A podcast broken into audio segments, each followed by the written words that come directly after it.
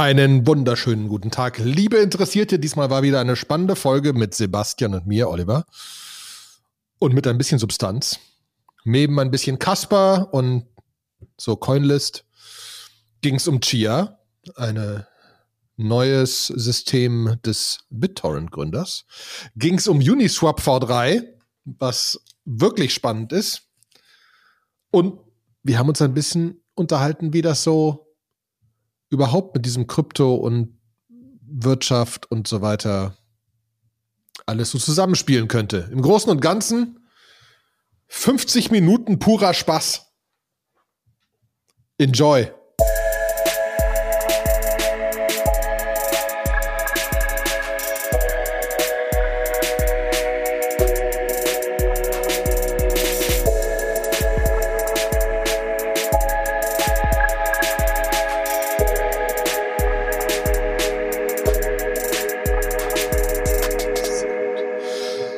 Einen wunderschönen guten Tag, liebe Interessierte. Es ist wieder soweit. Wir sind wieder für euch da mit aus purem Interesse. Ja, wir haben immer noch nicht umbenannt. Wir haben letztes Mal gesagt, wir benennen uns um. Wir sind nicht so weit, ist kompliziert. Aber wir reden ja immer noch über das Gleiche. Und zwar reden wir immer wieder über das Gleiche. Wir bedeutet ich, Oliver Tillmann und Sebastian Deutsch. Sebastian Deutsch übrigens von Nine Elements, der wirklich äh, geiles Zeug für euch umsetzen kann auf den modernsten Technologien. Hallo Sebastian. Hi Oliver. Und der Olli äh, unterwegs mit Giant Swarm, wenn ihr das geile Zeug dann auch noch total hochskaliert äh, mit Kubernetes irgendwo laufen lassen wollt, dann, dann müsst ihr den Olli fragen. Wir machen das jedes Mal besser. Ich bin gespannt. In so zwei Jahren wird das ein Plug. Unglaublich. shameless, shameless Plug. ja, genau. Aber ich finde es sehr schön, sich wieder zu unterhalten. Es ist ein schöner Freitagnachmittag. Ähm, Sonne scheint. Ne? Woche ist gut gelaufen, muss ich sagen, also auf meiner ja. Seite. Viel mein, zu tun wieder, gefühlt. Mein, mein Zweijähriger ist drei geworden und das ist immer so, wenn der Geburtstag hat, dann fängt danach der Sommer an. Dann ist danach immer direkt Frühling. Das auch mal zum Geburtstag mega Wetter gehabt am Mittwoch. Super und äh, jetzt geht's nur noch bergauf wieder. Ich hoffe, das wirkt sich auch irgendwie auf die, auf die Ansteckungszahlen aus. Die sind ja schon wieder krass momentan. Ja. Ja, ja. Will, ich, will ich gar nicht drüber nachdenken. Aber ist das noch mit drei? Kommen dann so, kamen irgendwelche Freunde trotzdem oder so? Äh, wir haben das jetzt erstmal äh, so ein bisschen auf Eis gelegt und haben gesagt, so wir halten uns irgendwie an alle Regeln und äh, gucken einfach mal. Ähm, es hat ein bisschen im Kreise der Verwandten gegeben, die haben wir alle mit Tests durchgetestet äh, und haben dann gesagt, okay, dürft jetzt dürft jetzt da sein und am Wochenende kommt äh, kommt eine Familie vorbei, äh, die wir auch testen und äh, die haben zwei Kinder und dann sind es drei und dann keine ja. Ahnung. Ich glaube, äh, mit drei ist es noch nicht ganz so wichtig alles. Ähm, bei der ja, Tagesmutter hat er mit seiner Gruppe da gefeiert. Also das ist doch super. Ja, ja, wir haben das auch. Wir spielen jetzt auch dieses Testspiel. Hier im Büro liegen Tests, äh, zu Hause liegen Tests. Ähm, überall wird getestet, knallhart getestet. Ich glaube, anders geht das auch ehrlich gesagt nicht. Ne, das ist ja auch so, ich weiß noch, als äh, das in China losgegangen ist und ähm, die dann irgendwie so, dann haben die es irgendwie so im Griff gehabt und dann ist irgendwo gab es dann nochmal wieder einen Infizierten und dann haben die so einen kompletten, komplette Stadt irgendwie am Wochenende zum Massentest gebeten und haben irgendwie 20 Millionen Leute durchgetestet. Und ich habe mir nur gedacht, so, also gut, äh, das sind ja Chinesen, die haben so einiges drauf, aber ich meine, Test wird bei denen auch irgendwie zwei Dollar kosten, umgerechnet, ne? Ähm, lohnt sich das? Aber wenn ich jetzt mal irgendwie die Tage Lockdown zusammenzähle, dann denke ich mir, ja klar, genau so geht's. Einfach knallhart, wenn da einer krank ist, sofort durchtesten, der eine, der krank ist, rein ins Haus, Tür zunageln, fertig, zwei Wochen drin lassen, dann ist wieder gut. Ähm, ja. Ich glaube, anders, äh, anders kann man das nicht machen. Es ist auch so ein bisschen so dieses, dieses Taube auf dem Dach, Spatz in der Hand gedöns, ne? So, ja. so, also, weißt du, der Test kostet halt sicher Geld, das andere ist ja, und dann haben wir vielleicht einen Lockdown oder so, ne? Ähm, bringt, finde ich aber eine, eine unglaublich coole Überleitung, weil ich wollte jetzt, ich wollte jetzt über Casper kurz sprechen. Für die, die es nicht wissen, Casper ist eine neue Cryptocurrency, die mehr so äh, für Enterprises ist und es gab wieder ein Sale von Kasper auf Coinlist die letzten Tage. Taube auf, der, Taube auf dem Dach, Spatz in der Hand. Äh, gefühlt war das so ein Ding mittlerweile, da Coinlist auch Flow gemacht hat und Flow so abgegangen ist und so, ist, sobald Coinlist sagt, wir machen einen Sale, geht die Welt unter. Da gefühlt erwarten alle, da ist ein Adler auf dem Dach. ähm, Und dementsprechend so voll war es auch. Ne? Es, gab, es gab drei verschiedene, drei verschiedene Stufen. Ähm, die erste mit, äh, wo man, wo man weniger kaufen konnte und relativ limitiert war und dann jetzt ein bisschen mehr und also ne, verschiedene Stufen wo rein können, aber alles war komplett überrannt mit so einem Weight Room. Ich müsste die immer mit Adidas verbinden. Wir, wir betreiben ja Adidas und die haben ihre Hype Sales. Wenn die Hype Sales haben, haben die auch angefangen. Also erst war halt die Seite kaputt, dann gab es ein Weight Room, dann gab es eine Lotterie und so weiter. Äh, so ähnlich läuft das da. Du kommst da irgendwo rein, kriegst eine random Nummer und kannst eventuell kaufen. Es waren kaum Leute, die irgendwas gekriegt haben. Mhm. Also und, das, und das sind auch nicht kleine Tickets, ne? Das muss man sagen. Ich glaube, die erste Option war irgendwie bis, da konnte man bis 5000 US-Dollar investieren. Bei der zweiten Option, also zweiten Tag, waren es dann mindestens 50.000. Genau. Ne? Wo ich mir irgendwie schon denke, so. Zwölf Minuten. Zwölf ja, Minuten war durch. Also 50.000 jetzt mal eben in so eine Cryptocurrency zu stecken, das ist, das muss man auch wollen. Ne? Genau. Das, äh, also das war schon, ne, also das ist, das ist in atemberauschender Geschwindigkeit, ist das da durchgegangen. Sie überlegen jetzt noch, ob sie eine vierte Option nochmal machen, um es weiter zu verteilen. Weil die natürlich, natürlich wollen die ganzen Currencies versuchen, darüber das ein bisschen breiter zu verteilen, weil du Sachen hast wie wie, wie bei einem Ripple oder so, wo, wo einfach die Verteilung nicht da ist und wo sie keine Ahnung haben, wie sie die Coins später verteilt kriegen, wenn es mal was wert ist. Äh, und deswegen versuchen sie, die kleineren Runden zu machen. Aber du musst halt diese Massen irgendwie bewältigen. Mhm. Ne?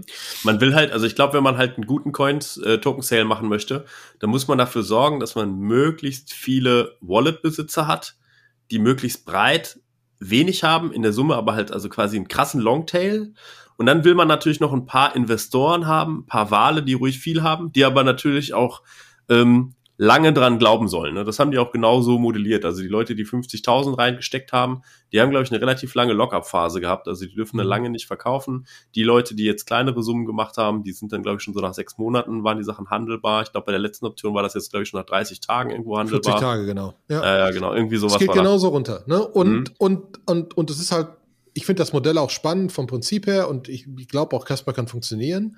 Ähm, aber im Moment hat man so das Gefühl, was immer Coinlist launcht, Geht total durch die Decke. Ne? Und der Punkt ist halt, Casper ist selbst, die Dinger sind ja, du, kann, du hast die Coins gekauft für 1,5 Cent oder 2 Cent oder 3 Cent oder so. Ähm, aber damit ist das Ding schon ein paar Milliarden wert. Ne? Also es ist jetzt nicht so, dass das Ding zu Bottom-Preisen da irgendwie verscherbelt wurde. Mhm. Das ist äh, in, einer, in einer fully diluted state schon wirklich relativ viel Geld wert.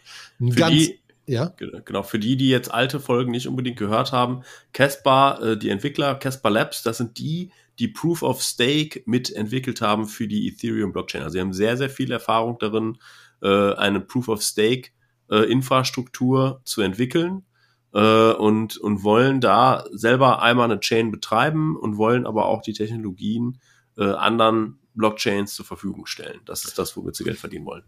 Und haben relativ viel für Enter, also sie haben so, sie haben sich um CICD Pipeline irgendwas, also so Enterprise Buzzwords, Entwickler, also das soll für Entwickler schön sein, nach meinem Stand. Ich bin gespannt, wie es funktioniert, ne, weil die Technik bereitstellen für andere haben wir noch einen Polkadot oder so, ne, also wo du irgendwie andere Chains hast. Ich bin, ich bin echt gespannt. Der, der Markt wird ja langsam heißer und langsam fangen da an, Sachen zu passieren. Ja, wobei Polkadot schon darauf aus ist, auch wirklich letztendlich Applikationen drauf laufen zu lassen, ne, wo ich bei Casper jetzt noch nicht so viel gehört habe.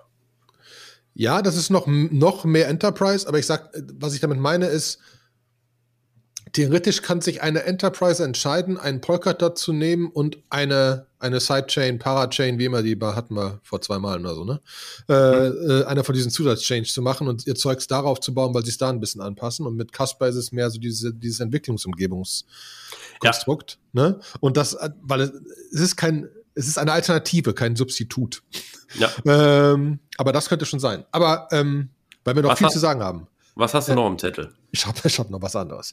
Ähm, es gab einen sehr spannenden Podcast, Modern Finance. Ähm, gab es ein Interview mit Bram Cohen. Bram Cohen ist der, ähm, der, der, der Gründer und Starter von BitTorrent. Ähm, und Modern Finance äh, ähm, hat da wirklich ein Interview gemacht. Modern Finance ist von Kevin Rose, der schon einige hatte und jetzt mit dem neu gestartet ist mit dem Blog, mit, mit dem Podcast.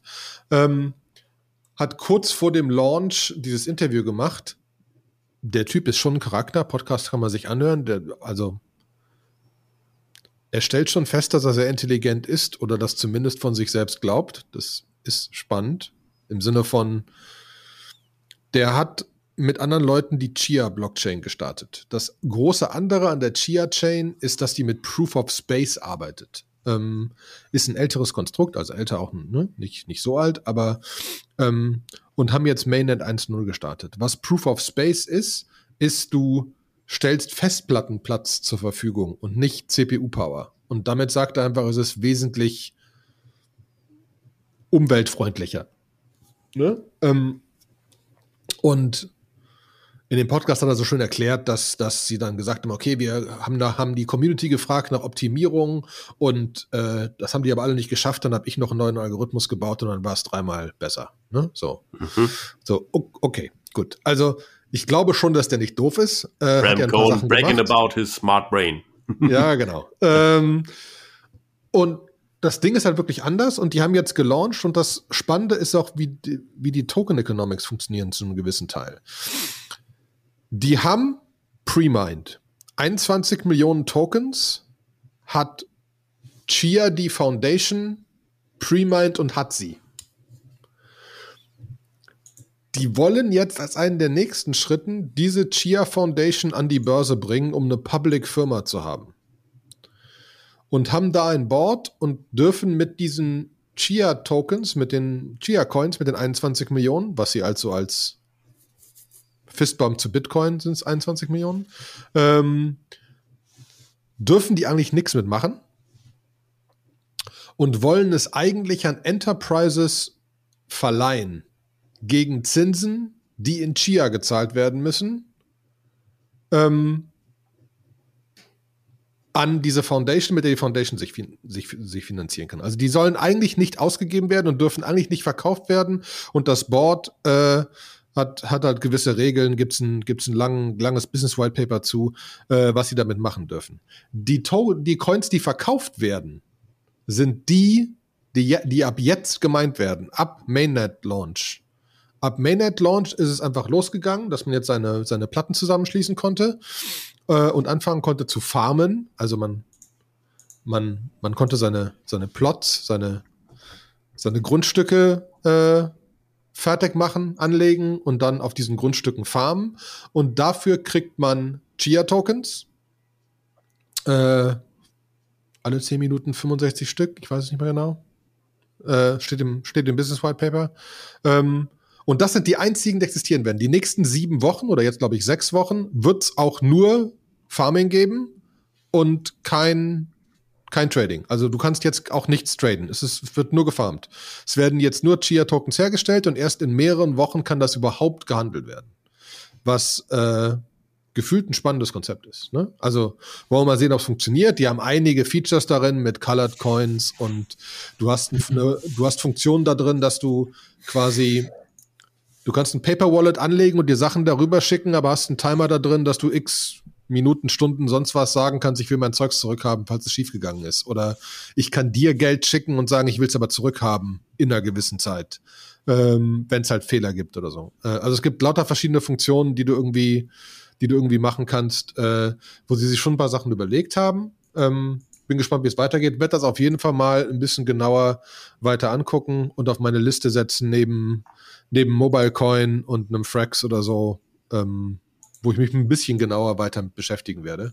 Ähm, weil es aber wieder was anderes ist. Also ich finde es auf jeden Fall spannend. Ja, cool. Und dann äh, die größte, größte Headlines in der Krypto-Community: Uniswap Version 3 Announcement. Ja, das ja. Ist, hat hohe Wellen geschlagen. Ja, aber hallo. Ähm, das hat sich ja schon äh, länger abgezeichnet. Ne? Also irgendwie Uniswap V2 war ja schon eine, eine krasse Innovation, Automated Market Making. Also an der Stelle auch nochmal äh, vielleicht unsere, unsere alte ähm, Folge abchecken und die hören. Und ähm, dann haben viele Leute waren schon so ein bisschen ungeduldig und gesagt, wann kommt denn Uniswap V3? Weil halt irgendwie ne, der ganze Markt hat sich schon weiter bewegt. Ich glaube, halt so ein bisschen unter der Haube, nachdem Uniswap draußen war, hat es ja auch andere AMMs gegeben, die äh, wie Curve oder Balancer, die auch Sachen sehr gut gemacht haben und, ähm, und auch teilweise besser gemacht haben, die aber jetzt sagen wir mal nie, Uniswap war schon auch immer so unangefochten der Platzhirsch. Ne? Ähm, es hat dann Forks gegeben, also SushiSwap hat man Uniswap komplett geforkt und da hat es diesen sogenannten Vampire Attack gegeben, wo äh, Sushi einfach ähm, den Leuten ein Incentive gegeben hat, wenn sie halt quasi ihre Liquidität auf, äh, auf Sushi rüberziehen, von Uni nach Sushi rüberziehen, haben sie gesagt, so dann kannst du halt Governance-Tokens dafür kriegen. Dann haben das auch sehr viele Leute gemacht. Ähm, dann ist der Chefentwickler von Sushi, glaube ich, mit, mit dem Development Fund von 10 Millionen durchgebrannt. Hat dem Projekt aber nachhaltig jetzt nicht unbedingt geschadet, weil äh, die Community hat dann einfach übernommen. Ähm, die Leute von Yearn Finance, was quasi so ein dezentraler Robo-Advisor ist, die pushen, pushen Sushi auch und integrieren das eigentlich fast in jedes äh, Yearn-Produkt. Also wenn man da irgendwelche Vaults bespielt, irgendwas mit Landing macht oder so, da ist eigentlich immer Sushi eher integriert als Uniswap. Das heißt, der Druck auf Uniswap, wenn sie jetzt mit was Neuem kommen, dass es auch wirklich fundamental anders sein muss, der war schon hoch. Ne? Äh, jetzt, jetzt muss man wissen, da gibt's halt verschiedene Ansätze. Also die, die Sushi-Leute oder generell Yearn, die haben halt, ähm, also eins der größten Probleme bei Uniswap ist halt das Thema mit dem Impermanent Loss. Das heißt, wenn man einen Pool zur Verfügung stellt, sagen wir mal Ether und DAI, DAI ist ja an, einen, an den Dollar gekoppelter Stablecoin, ähm, dann wenn jetzt der Ether im Wert gegenüber dem DAI fällt, sehr stark fällt oder steigt, nee, steigt, das ist das Problem gewesen. Wenn er sehr stark steigt und die Leute ähm, das Verhältnis dann nicht mehr stimmt. Das heißt, man, man hat dann auf dieser Kurve, auf dieser quadratischen Kurve einfach mehr DAI als Ether, dann partizipiert man an dieser Stelle nicht von der Wertsteigerung des Ether, sondern es wäre dann schlauer gewesen, halt die Nicht-Liquidität zu providen, ähm, sondern einfach zu halten und später zu verkaufen. Und ähm, die, es haben sich super viele Leute den Kopf darüber zerbrochen. Ähm, Sushi hat das dann, oder Jörn Finance hat das dann irgendwann so ähm, gelöst, dass sie quasi diesen Impermanent Loss mit einem mit einem Hedging äh, gehatcht haben. Das heißt, wenn du einen Liquiditätspool auf Sushi aufmachst, kannst du gleichzeitig noch bei Hedging dir Optionen kaufen, dass wenn jetzt der der Wert steigt, dass die Optionen so viel mehr wert sind, dass quasi der Impermanent Loss durch die Option ausgeglichen werden. Also so ein bisschen wie in der klassischen Finanzwelt, wenn wir ein Problem haben, schmeißen wir einfach noch mehr Finanzinstrumente drauf, mhm. um das Problem irgendwo auszubügeln. Und ähm, da war jetzt die Frage, wie will Uniswap diesen ganzen Dingen irgendwie Herr werden? Wie wollen die das machen? Und ähm, das, was ich sehr charmant fand, also es ist halt rausgekommen und was ich echt cool fand, ist, dass sie wirklich innovativ waren. Das erstmal schon mal vorne weg. Es hat einen äh, Tweenstorm von, von äh, Hayden gegeben, dem Gründer von Uniswap, der, äh, der dann einfach mal so in, in acht, neun Tweets hat er äh, einfach, äh, ja, sechs Tweets waren es, hat er einfach erklärt, was so äh, die, die Key Features sind. So und äh, ich würde jetzt einfach mal durch die, äh, durch die einzelnen Themen so durchwalken. Ähm, das geht los mit Concentrated Liquidity. Das ist das erste krasse Feature von Uniswap V3. Und das Konzept dahinter ist, äh, während man vorher, wenn man Liquidität provided hat, dann äh, war das ja immer erstmal im gleichen Verhältnis. Also man musste immer 50 Prozent von einer Währung und 50 Prozent einer anderen Währung reintun im Verhältnis zu dem aktuellen Oracle Price.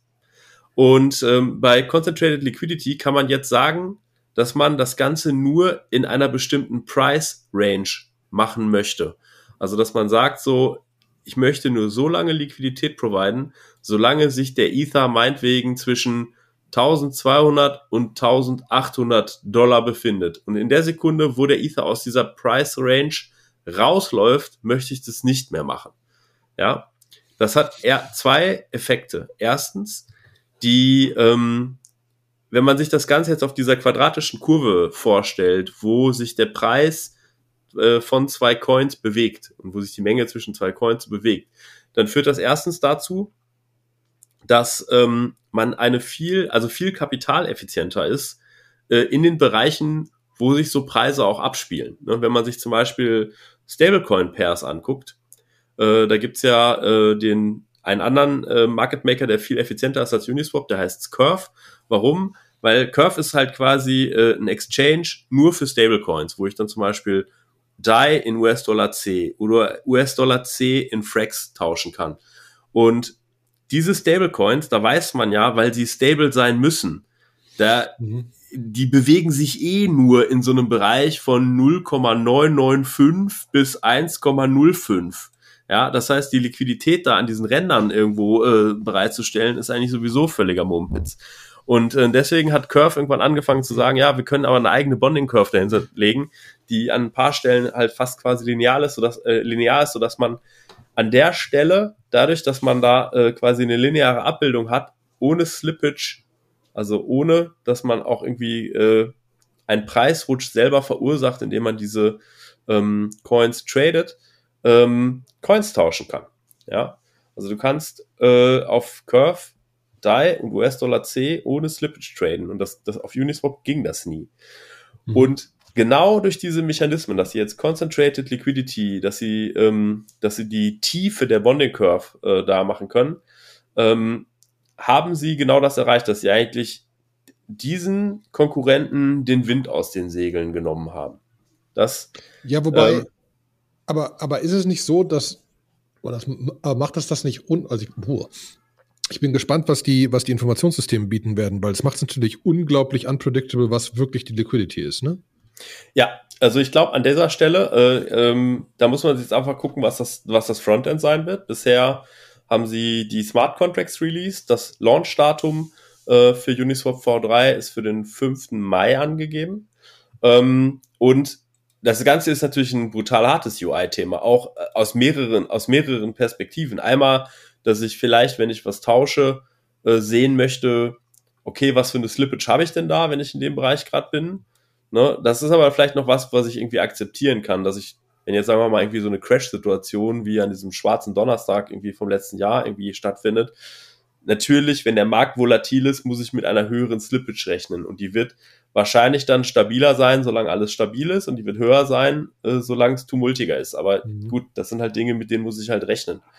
Ähm, spannender sind aber eigentlich so Sachen wie, dass ich vielleicht als Investor, der in einem Pool Liquidität providen möchte, schneller verstehe, wie viel Returns ich habe. Ne? Also es ist ja zum Beispiel ähm, eine valide Investmentstrategie, wenn man jetzt irgendwie an diesem ganzen System auch partizipieren will, ist eigentlich immer gewesen, wenn neue Coins rausgekommen sind, wie Graph, dass man eigentlich beliebte Paare, zum Beispiel Graph Ether, Graph US-Dollar C, Graph US-Dollar T, also dass man die bereitgestellt hat und in den ersten drei Tagen, wenn noch nicht so viel Liquidität da war, aber der Demand schon da war, da hat man eigentlich immer sehr, sehr viel ähm, Geld an den Protokollfees verdienen können.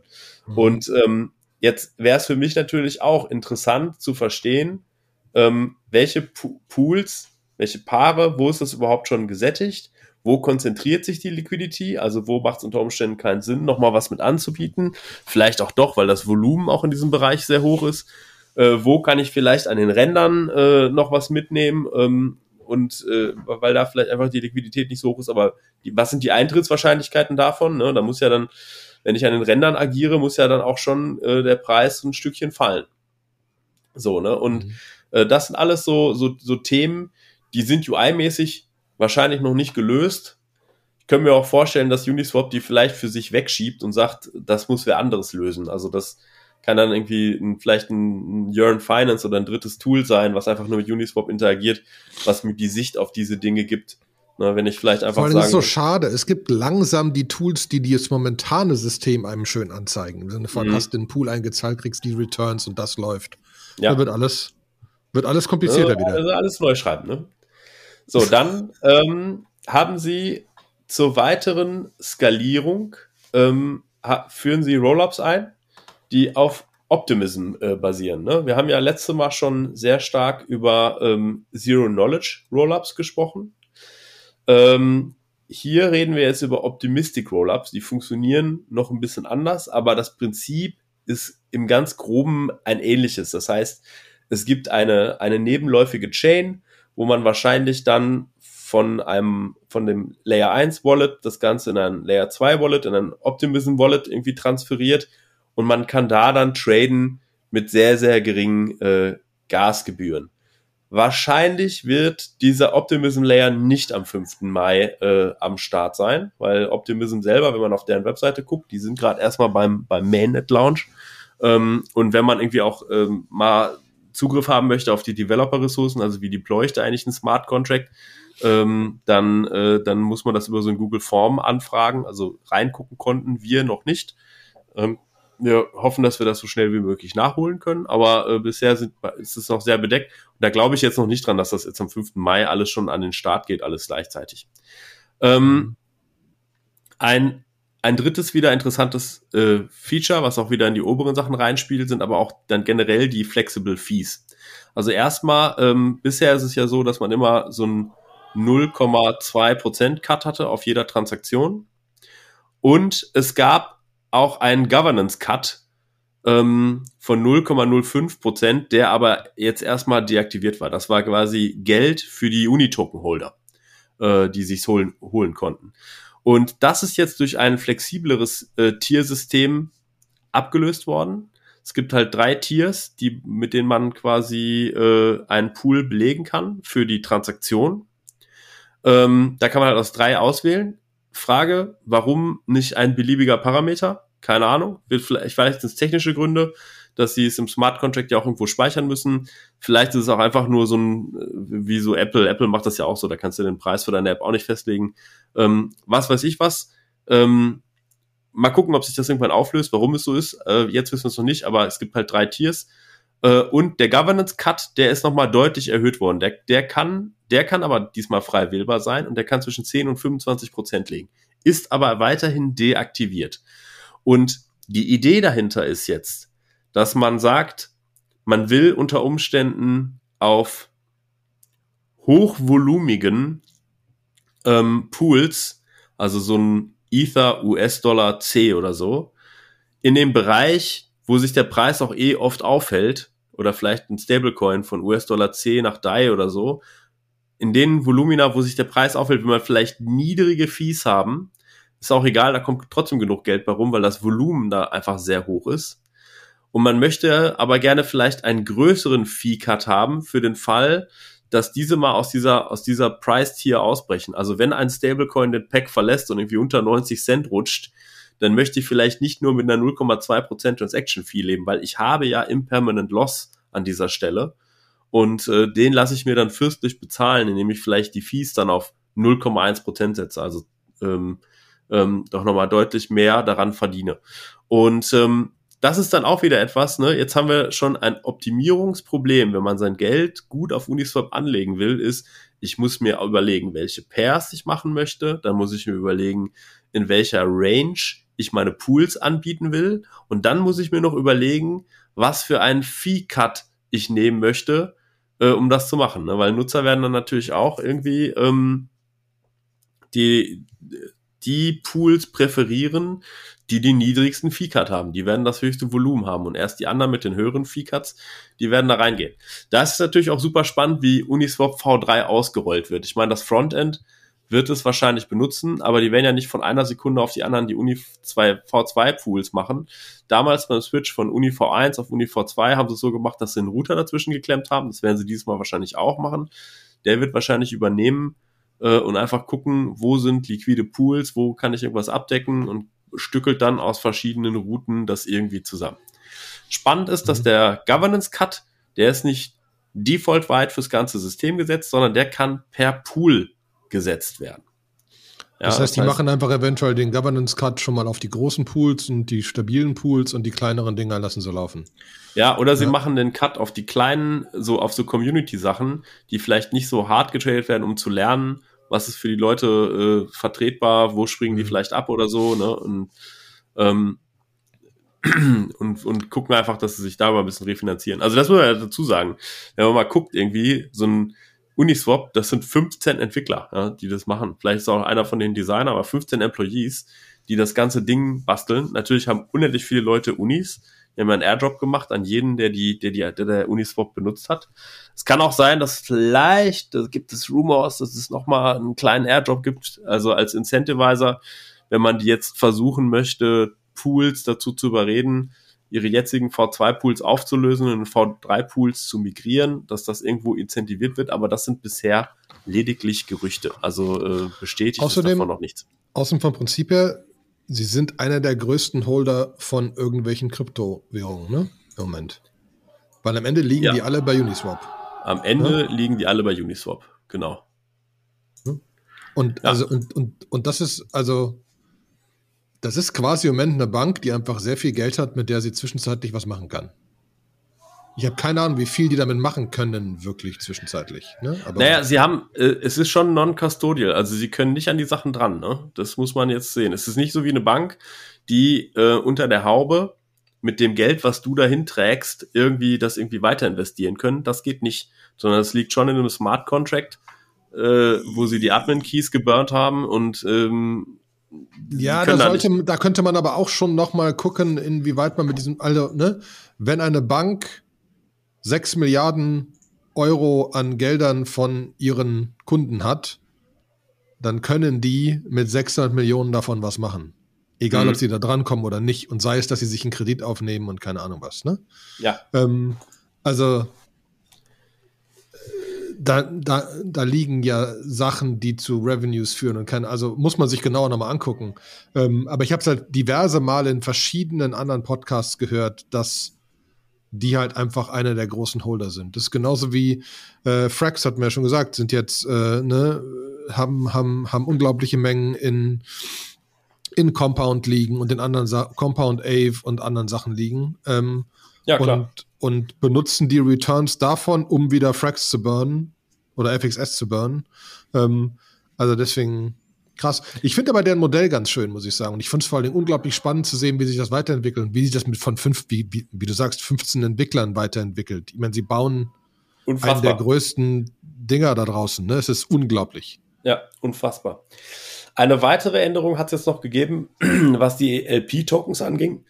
die LP-Tokens, das sind ja, also wenn man einen Pool auf Uniswap V2 macht, zum Beispiel EtherDai, dann kriegt man die sogenannten Liquidity Pool Uni-Tokens.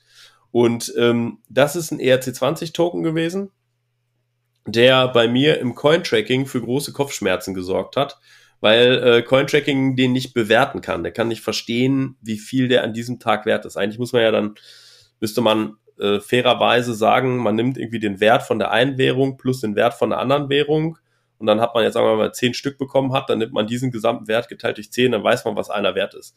Aber Cointracking hat irgendwie scheinbar einprogrammiert, dass sie auf CoinGecko nachgucken, was die gerade wert sind und versucht dann irgendwie so einen Mittelwert zu bilden und so, und das ist eine völlige Katastrophe. Ähm, dadurch, dass dieses eher jetzt lineare Modell jetzt so gar nicht mehr funktioniert und auch das, sagen wir mal, aus steuertechnischer Sicht äh, eigentlich keinen Sinn mehr macht. Also dadurch, dass sie jetzt sehr, sehr differenzierte Pools haben, die aus vielen Dimensionen bestehen. Was ist meine Range? Was ist irgendwie meine, meine Fees, die ich irgendwo anvisiere, haben sie gesagt, sie switchen bei dem Pool-Token auf ein NFT. Das ist quasi ein RC721 basierter ähm, äh, Smart Contract, ähm, wo sie dann alle diese Informationen abspeichern. Ne? Also den den Pool-Token, den du kriegst, der ist einzigartig, der besteht aus einer Menge Parametern, äh, die du halt eingegeben hast. Ne? Äh, was ist meine Range, die ganzen einzelnen Parameter und äh, den kannst du eintauschen und wenn du den wieder zurücktauscht, dann kriegst du halt wieder dann dementsprechend äh, die, die Tokens zurück. So. Ähm, hat super viele Implikationen für sehr viele mhm. Tools. Ne? Also irgendwie wer schon mal, also wer schon mal Liquidity provided hat und dann anschließend gucken wollte, wie viel, wie viel habe ich denn jetzt effektiv verdient? Der muss ja ja gucken, wie viel hast du zurückgekriegt. In der einen oder anderen hast vielleicht irgendwo ein Impermanent Loss, vielleicht auch sogar irgendwie, äh, also es kann sein, dass es irgendwo ein Impermanent Loss gegeben hat, aber meistens sind die Transaction Fees, die äh, sind dann größer gewesen. Und ähm, das muss man dann alles miteinander verrechnen.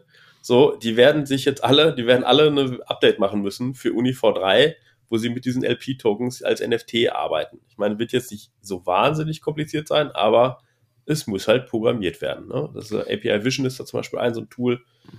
Ähm, du kanntest noch ein anderes, ne? D-Bank. E-Bank. Die, die Bank finde ich unglaublich spannend, weil es dir genau sagt, okay, das ist deine Liquidity Provided, das ist dein Return im Moment und dir sehr schön sagt, was, was, ähm, was da hin und her, also was da gerade passiert ist. Hast was eingezahlt, das hat es gekostet und so weiter und so fort. Mhm. Ähm, aber jetzt könnte man, also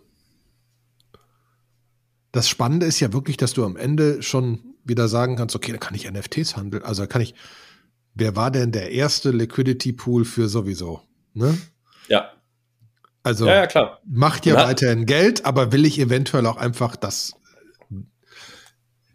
wird dann langsam echt strange, aber ich meine, wir wissen, dass NFTs gehandelt werden. Ne? Äh, äh, äh, auch die Liquidity Pool Tokens. Du kannst momentan Uniswap LP Tokens bei MakerDAO als Collateral hinterlegen und dir dafür wieder DAI auszahlen. Also ähm, das muss ja, jetzt auch neu. Da, da kommen wir wieder zu diesem, ist es gehackt oder ist es einfach nur ausgenutzt? Ne? Also dass man Liquidity Pool Tokens hinterlegen kann, um sich etwas eine andere Krypto, ja, ja, ja, ja, ja. Ja. Mit der man ich mir dann wieder da Krypto kaufe Sachen machen und, und meinen Pool größer mache. genau. Wie ja. lange kann ich das machen, bis die fiest und dann macht man das mit einer Million und dann wird's spannend. Genau.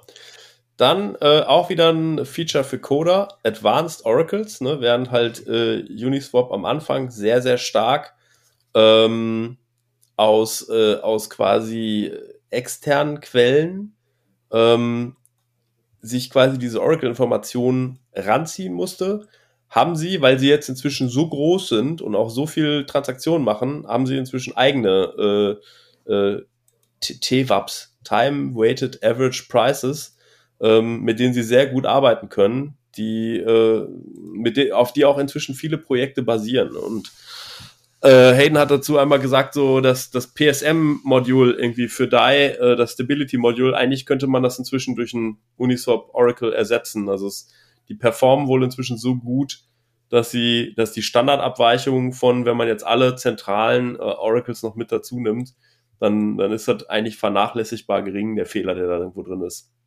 So, ähm, wer sich codetechnisch äh, das einfach verstehen möchte oder wissen möchte, es gibt äh, der, der Noah Zinsmeister, das ist einer der Lead Engineers von, ähm, von Uniswap, der hat einen Twitch-Stream gemacht, äh, den ich euch allen äh, nur ans Herz legen kann, wo er einfach sehr minutiös äh, durch die Smart Contracts durchgeht, hier und da, so eine Stunde, anderthalb ist das, ähm, und einfach hier und da noch ein paar Anekdoten erzählt, ein bisschen was zu den Systemen, viel über ein bisschen darüber redet, über auch Gas Efficiency, ne, das muss man auch mal so sehen, wer ähm, das ist einfach Uniswap, die, die benutzen, also ähm, Open Zeppelin ist eines der, der größten Standard äh, Frameworks, wenn man Solidity Smart Contracts entwickelt. Da sind die ganzen Sachen wie ein ERC20 oder so, so da drin.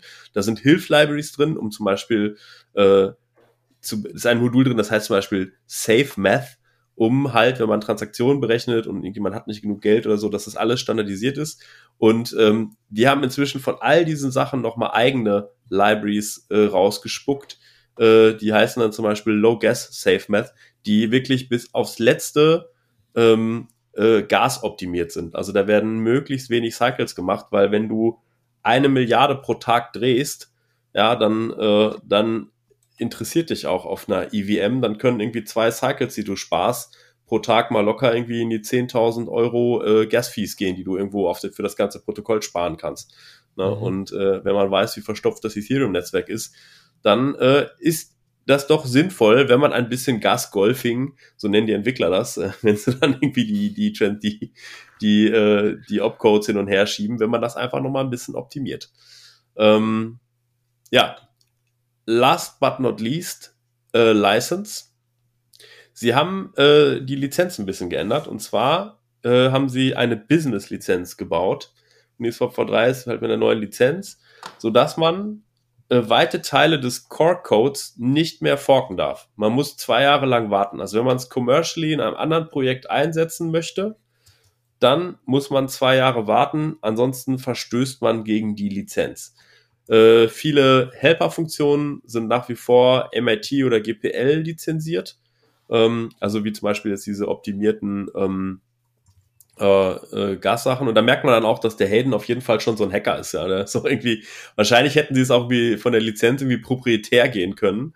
Aber das konnte er auch irgendwie mit seinem eigenen äh, Ethos nicht vereinbaren und hat gesagt, also nach zwei Jahren müssen wir einfach weiter innovated haben und trotzdem die Besten sein und dann können es meinetwegen alle nachmachen. Aber er will natürlich, ganz klar ist das ein, ein Punch in Richtung Sushi, ja, stop forking us, ja, ähm, ja. Äh, dass das halt nicht mehr geht. Ja, und äh, ich glaube, das war's auch schon. Äh, ich meine, es auch ist schon, schon einiges, was man verdauen muss, ne? genau. Ich finde die, ich find die License spannend, Vor allem bin ich, bin ich gespannt, wie die Community darauf reagiert. Es gab ja in, in, in, in meiner Kubernetes Open Source Welt sowas ähnliches gerade, dass Elasticsearch ein, ein AWS hat Elasticsearch quasi geforkt und Funktionen reingebaut, die in der Commercial Paid Version von Elasticsearch drin war. Und das fand Elasticsearch so doof, dass sie ihre License geändert haben. Dass natürlich jetzt AWS den Fork weitermachen kann, aber ab jetzt äh, dürfen sie nicht mehr. Mhm. Und da gab es ziemlich viel Aufregung und Schreierei hin und her. Mhm. Ähm, am Ende ist aber egal. Natürlich können die machen, was sie wollen. Ich bin jetzt echt gespannt, was passiert bei, was passiert bei denen. Also finden, finden das alle okay? Regen sich alle auf? Ist nicht mehr, ne? Also, weißt du, Hardcore Bitcoin-Leute versus Bitcoin Cash, große, große Keifereien, was jetzt das echte Bitcoin ist und so, ne? Also, wenn alle sagen, Uniswap fein immer noch geil oder sagen sie, es ist nicht, ist nicht mehr true zur Community als Open Source und sonst was und was soll das überhaupt mit der License? Ja, also was soll das mit der License? Also das mit dem Forken ist schon, ist schon klar, ne? Also es ist irgendwie, es soll einfach nicht, soll einfach nicht möglich sein, mal einmal Git Clone zu sagen, das Ding irgendwie umzubranden innerhalb von einem Tag. Und ähm, und dann irgendwie deinen eigenen AMM zu starten und mit krassen Rewards auch noch die, die Community rüberzuziehen, die, das ist ja so ein bisschen das, das ist auch das, was ich immer sage, wenn, wenn Leute mir irgendwie sagen, so, ja, aber die Leute, die dann schaffen, das erste Projekt aufzubauen, das sind dann auch die Gewinner. Ne, das ist so, man sagt ja auch irgendwie so ein Social Network in echt im Internet zu etablieren, ist einfach so unglaublich krass, weil dann, wenn du das startest, dann musst du erstmal Freunde finden, die musst du auch alle einladen, dann müssen die sich ein Profil machen und so. Das ist ja in der ganzen Kryptowelt ein Login with Metamask. Ja, ähm, das ist nicht viel. Ja, das heißt, dieser, dieser Garden mit Login und Profil machen, der ist gar nicht gegeben. Ne? Wenn die Leute sagen, ich, ich trade jetzt auf One-Inch, ich trade jetzt auf Sushi, dann ist es halt ein Klick.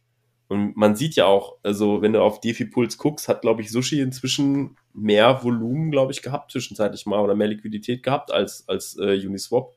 Also äh, da, die haben halt ganz schön verloren und das äh, versuchen sie, also jetzt haben sie jetzt auf jeden Fall gesagt, Freunde der Sonne, das geht so nicht.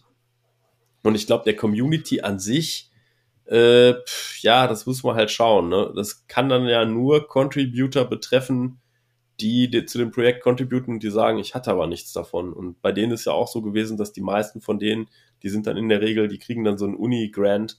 Das heißt, die kriegen dann Unis meistens für ihre Contributions und äh, freuen sich dann eher darüber. Also ich glaube eigentlich, dass, dass da Uni sehr gut aufgestellt ist und dass die Community das mit der Lizenz eher wohlwollend sehen wird und sagen wird, so ja, okay. Ne?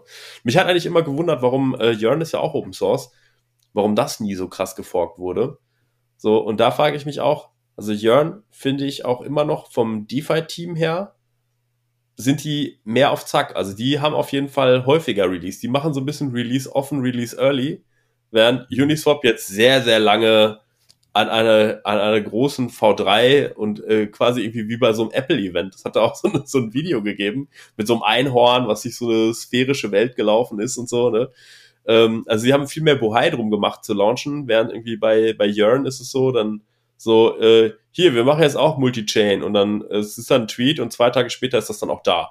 So, und ähm, da findet krasse Renovation statt. Und ich glaube halt, dass alle diese Finanzprodukte, die wachsen schon zusammen. Ne? Yearn ist mit Sushi sehr stark zusammengewachsen, äh, mit der Versicherung Cover, dass du halt irgendwie dann, wenn du halt ein Smart Contract gehackt wirst, dass du dann mit Cover entschädigt wirst und so. Ähm, so, du kannst Optionen machen mit Hedging und so. Das sind, das sind so Lego-Bausteine, die da jetzt sehr krass zusammengewachsen ist, während sich Uniswap ist immer mehr so Uniswap. Und ich glaube, so eine Zukunft wird auch nochmal sein, dass Uniswap auch noch mehr Lego-Bausteine eigentlich akquirieren sollte, weil die Nutzer es gewöhnt sein werden, ähm, dass da alles, dass alles aus einer Hand kommt. Ne? Ich glaube irgendwie. Ja, aber ich glaube, da gibt's, da gibt's, ich, ich sehe da draußen immer so zwei Richtungen. Du hast das Frax, Jörn, sonst was. Wir sind voll die Krypto-Leute, Innovation, sonst was. Äh, Investoren sind Krypto-Leute, sehr stark Community getrieben. Uniswap ist VC-funded. Mhm. Das ist ein anderes Spiel. Mhm. Ähm, und das finde ich gerade spannend, weil das siehst du immer mehr. Du hast halt auch manche, ne, du, wenn du so die, die Dinge anguckst, Coinbase Ventures ist eh in jedem von diesen Dingern drin, vollkommen Latte. Also kannst dir irgendwas angucken, ist Coinbase Ventures drin, fast. Ähm, und dann hast du halt äh, einen Andreessen Horowitz und ein paar andere von den, von den Old-Style VCs, die halt auch irgendwo drin sind. Ähm, und diese Firmen sind anders, weil das noch mehr trotzdem normale Firmen sind. Das ist ein Thema, das du ja neulich angesprochen hast, wo wir noch mit einem Kollegen von dir sprechen werden. Was ist mit, was ist mit den Interfaces obendrauf? Und was ist mit ähm, Jörn etc., viel von diesen Dingern sind immer noch Kryptomenschen machen geile Sachen, aber nicht Menschen nicht brauchen Lösungen zu Problemen und die nutzen halt nebenbei Krypto, ne? Ja. Weil halt, wie gesagt, ich kann, ich, ich kann meinem Banker gerne sagen, dass man bei Frax 30 Prozent kriegt, wenn man da irgendwie einen Frax USDC Pool über die App mit sonst was, aber da sind die raus. Das ist ja, komplett, das ist absolut, am Ende genau absolut. genau das Gleiche, was die als Market Maker machen, eins zu eins. Aber auch das Market Maker-Tum ist komplett versteckt in einem Department, das das macht und sonst rafft das eh keiner. Mhm. Und jetzt können das plötzlich normale Leute machen. Deswegen finde ich auch spannend, was Uniswap da tut, weil du einfach Leute, du, es führt einfach dazu, dass du wahrscheinlich Apps haben wirst, Systeme haben wirst, was es Leuten einfach macht, Liquidity Providing zu machen, aber irgendwer kümmert sich drum weil mhm. es nicht mehr so einfach sein wird. Ne? Es mhm. wird einfach nicht mehr so sein, dass du es da einfach mal was reinballerst. Genau, es wird ein Optimierungsproblem sein und ein, ein komplexes Optimierungsproblem. Genau. Und dann wird's aber, dann wird's auf der anderen Seite aber weiterhin spannend. Ne? Ich bin ja im Moment am gucken. Das sind ja diese, oh, wo kann man jetzt hier welche, welche Fees machen? Die andere spannende Sache ist ja im Moment einfach, was kann ich denn in dieser Kryptowelt machen, wo ich sonst einfach auf ein Tagesgeldkonto legen würde? und was sind dann meine Returns? Also was kann ich machen, was genau die gleiche Sicherheit hat wie ein Tagesgeldkonto, aber mehr Returns hat, weil die Systeme andere sind. Weil ich weil andere der, Systeme aus, ausnutze. Weil der Middleman weg ist. Genau, weil der Middleman genau. weg ist, weil ich als Beispiel, ist ja, ne, vom Prinzip her kann ich bei Uniswap Liquidity providen und bin quasi Market Maker. Und die und der Return von 30 Prozent, keine Ahnung was, ist ja nur, weil so viele Leute da hin und her swappen und ich halt diese 0,2 Prozent mitkriege. Ist ja nicht so, als hätte irgendwer 30 Prozent erfunden. Mhm. Das ist ja einfach, weil der Pool genutzt wird. Dementsprechend ist da für mich so der Punkt, okay, da gibt es Systeme draußen, wo ich Sachen machen kann, die ich vorher nicht machen konnte, weil da ein jemand dazwischen war, der Geld gemacht hat. Und jetzt kann ich es alleine machen und was bedeutet das für ein Finanzprodukt? Wir haben wir haben es angerissen die letzten ein, zwei Tage. Ne? Ein, ein Eco.com, äh, was aus Bolt rausgewachsen ist. Bolt ist so eine Payment-Plattform, die sehr einfach ist, wo du quasi dein Payment in wirklichen JavaScript-Font entschiebst und es ganz, ganz einfach machst und die das Ganze abwickeln und dafür sagen, dass sie ähm, äh, wesentlich bessere Conversion-Raten haben, weil es einfacher ist. Ähm, und aus denen ist ein Eco raus erwachsen, was quasi eine App ist, wo du Geld reinlegst ähm, und dann auf, setzen die da hinten Krypto dahinter und machen dir mehr Prozente. Linen ist ein neues. Linen, Linen meine ich, ist es. Gibt's auf Republic jetzt gerade, äh, raisen die Geld, wo es auch darum geht, kannst du eine einfache App machen, wo, wo Marie und Peter einfach die App runterladen und 100 Euro reinladen und dahinter halt Geld machen, weil sie in Liquidity Pools Sachen reinpacken und so weiter und die, aber, aber die Risiken verstehen. Äh, und ich glaube, das ist so der nächste Schritt, der echt spannend werden kann, weil es dann wirklich zu Mainstream wird. Wo gerade jemand so nett getwittert hatte. Achtung Leute, die nächsten ein, zwei Jahre werden echt spannend, weil wir sind jetzt langsam Mainstream und dieses, ne, dieses, dieses Gandhi, äh, first they laugh at you, then they fight you, then you win. Wir kommen jetzt zu dem they fight you potenziell. Ne? Mhm. Das war ähm. der irgendwer, der das gewettert hat, äh, getwittert hat, war äh, der CEO von Kraken. Ist auch ein relativ großer ah, Exchange. sehr geil. ja. Aber ich glaube, er hat es auch ein bisschen gemacht, äh, um, das war ja in so einem Momentum, wo der Bitcoin-Kurs ganz schön runtergefallen ist und äh, das kenne ich immer schon, dass irgendwie so die CEOs von den Börsen immer dann nochmal so ein bisschen dunkle Wolken heraufbeschwören, wenn das Ding eh schon so 13 Prozent über die letzten drei Tage irgendwie äh, runtergegangen ist. Äh, um einfach by the dip, glaube ich. Weiß ich nicht genau. Also da war für mich relativ wenig Substanz. Aber, aber ja, ne, also ich, ich glaube eigentlich eher, es ist spannender, wenn, wenn das noch mehr wert ist, wenn Bitcoin noch mehr wert ist, wenn Ethereum noch mehr wert ist, die Marktkapitalisierung einfach von diesen Netzwerken so groß wird, dass so Banken, dass einfach, äh, dass man da nicht mehr drum rumkommt. Anderes Beispiel, dass ein Tesla jetzt gesagt hat, du kannst einen Tesla mit einem Bitcoin kaufen. Das ist schon ein krasses Ding. Ja. Und wie Elon Musk getwittert hat. Sie haben das Interface selbst, selbst geschrieben und sie betreiben Bitcoin Vollnodes. Mhm. Und sie behalten die Bitcoin, die du zahlst.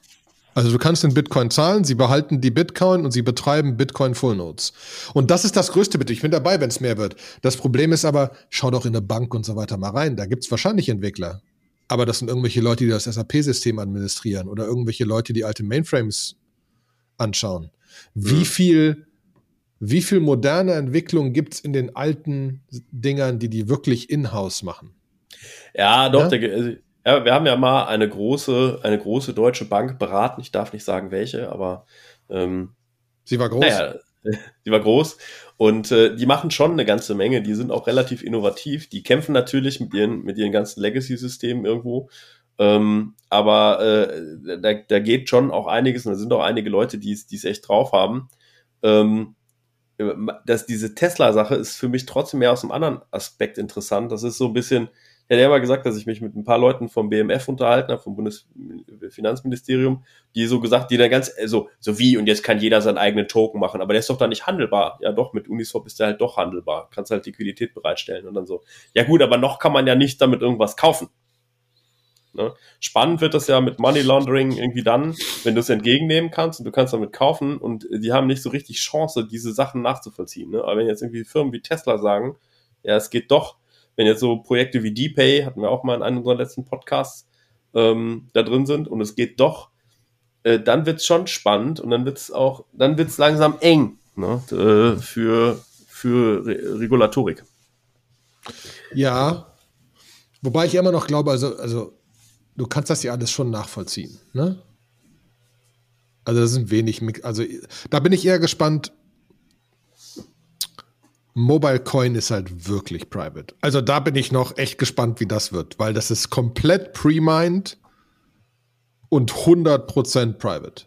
Also wirklich privater geht es nicht. Im Sinne von, sie schmeißen die Transaktionen weg. Also das Netzwerk behält keine Transaktionen und die Ledger sind komplett verschlüsselt und nur durch die App zu lesen. Und also da kann man definitiv, da hat irgendwer irgendwas und dann hat er irgendwas nicht mehr vielleicht. Und auch das weißt du gar nicht mehr, weil es, ne, also da bin ich echt gespannt. Ich glaube, wir, wir brauchen auch so Privacy-Gedöns, bin ich immer noch dabei. Ähm, aber ja, Bitcoin kannst du halt schon nachvollziehen. Ne? Wenn, ja. Also auch Ethereum. Irgendwo ist ein Ethereum-Wallet von Republic und dann schickt das Sachen immer in ein anderes oder zwei andere und dann liegen da Sachen wenn du es unbedingt rausfinden willst, kannst du rausfinden. Ne? Äh, ja. Das geht schon. Ähm, auch doof eigentlich, aber das Leben ist, wie es ist. Alles klar. So. Wir haben schon wieder die 45 Minuten überschritten, ne? Wir haben sogar die 50 Minuten überschritten. Alter. Das war voll der lange Podcast, Mann. Voll der lange Podcast, ey. Gut. In Dann, diesem Sinne, ich glaube, wir haben alles gesagt, was wir sagen wollten und erzählen wollten. Ich hoffe, ihr hattet Spaß gebt uns Feedback. Kommt in unseren Telegram-Channel. Ich glaube, wir haben so einen Telegram-Channel aus purem Interesse. Der wird dann auch umbenannt. Äh, ich hoffe, das geht. Wenn nicht, dann müsst ihr noch mal einen anderen Telegram-Channel kommen. Äh, und ähm, ja, also äh, in die gebt, schreibt uns auf Twitter, schreibt uns Fragen. Wenn irgendjemand sagt so, ey, ich bin hier, ich bin Rechtsanwalt, immer ihr mit euren ganzen Rechtsthemen, so, ich komme mal zu euch in die Show und dann erkläre ich euch mal, wie die Rechtsgrundlage ist und, und wann da wer wie einschreitet ähm, feel free. Wir haben immer gerne Gäste da. Wir hatten schon länger keinen mehr da. Ähm, und ähm, ja, äh, es freut uns, wenn ihr denkt, dieser Podcast, den sollte unbedingt ein Kollege von uns hören.